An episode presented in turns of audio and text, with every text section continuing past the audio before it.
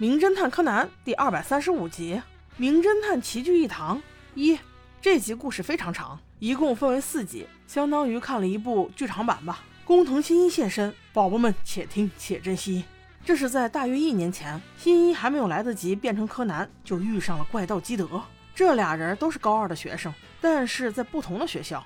基德原名黑羽快斗，他爹是上一届怪盗，本名黑羽道一。下岗之后，由快斗承袭了怪盗爵位。而这次的计划，他看上的是古老钟塔上的超大钻石。老管家孜孜不倦地劝他：“快斗少爷，咱们还是放弃吧。”而快斗却在一瞬间化身成了一身白衣的怪盗基德，头也不回的就这么飘然远去了。而事先已经向警方发出通知的他，此时看到中塔周围布满了各种警力，连直升机都来了好几架，就差来个大坦克了。这让基德更加的充满斗志。耍警察他可是有一套的，尤其是他的老对手中森警官。哼哼，走着瞧吧。不过知道他身份的可不止老管家一个人。快斗少爷的同班同学有一个叫红子的女孩，话里话外都认定快斗肯定就是怪盗基德。嗯，他是怎么知道的呢？什么来头？有知道的宝宝吗？评论区里给我说一下。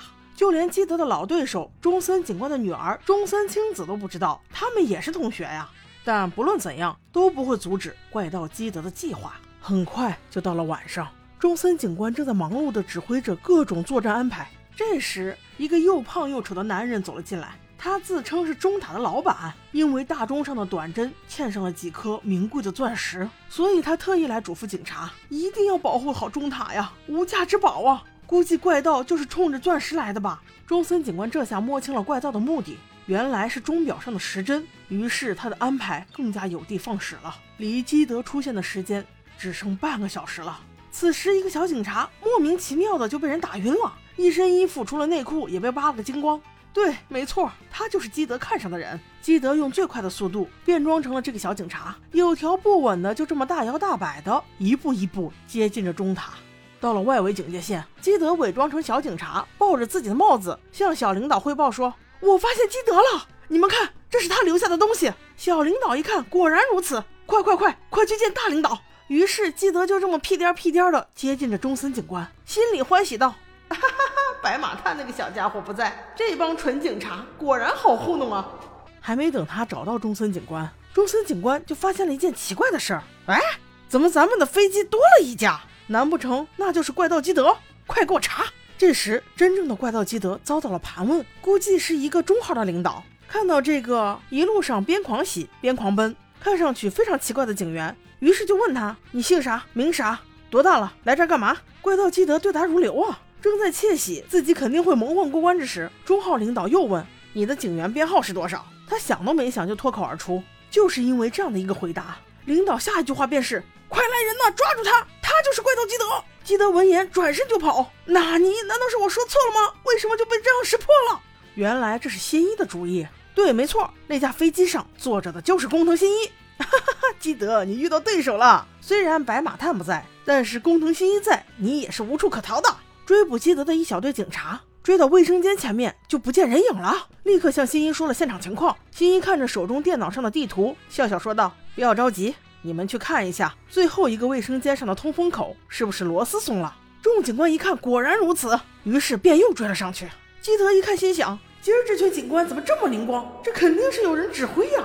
不仅是他。中森警官也这么想，立刻联系了多出来的那架直升飞机。与他对峙的可是木木警官，老油条在打官腔这方面可是游刃有余的。随后，新一接过电话说：“这可是抓住基德的大好机会，如果我们通力合作，肯定没问题的。”中森警官这边还在犹豫，电话那头新一已经又开始指挥战斗了。一个小警员趴在一个出口说道：“不行啊，我们又跟丢了。”但转眼抬头一看，怪盗就在上面站着，并且用催泪瓦斯把他给迷晕了。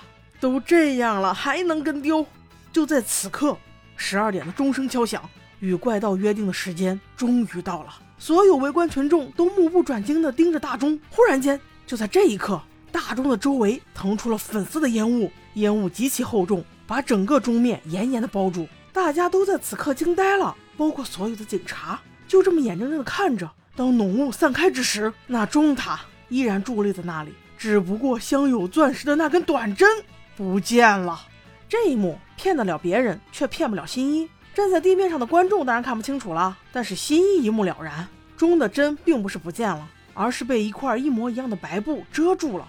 这块白布上呈现出与钟表一模一样的图像，只是没有针。新一一眼就看出这是用投影仪造出的假象罢了。真正的钟表就在那块布的下面。当然，中森警官也不愿这么轻易就放弃了追捕，他只身赶往钟塔上面，同样也发现了基德的这个小把戏。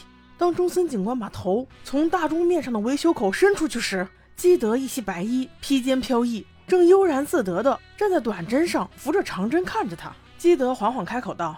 中森警官，我可没有多少时间跟你耗。如果你想抓住我，就让你请的外援解开刻在盘面上的暗号吧。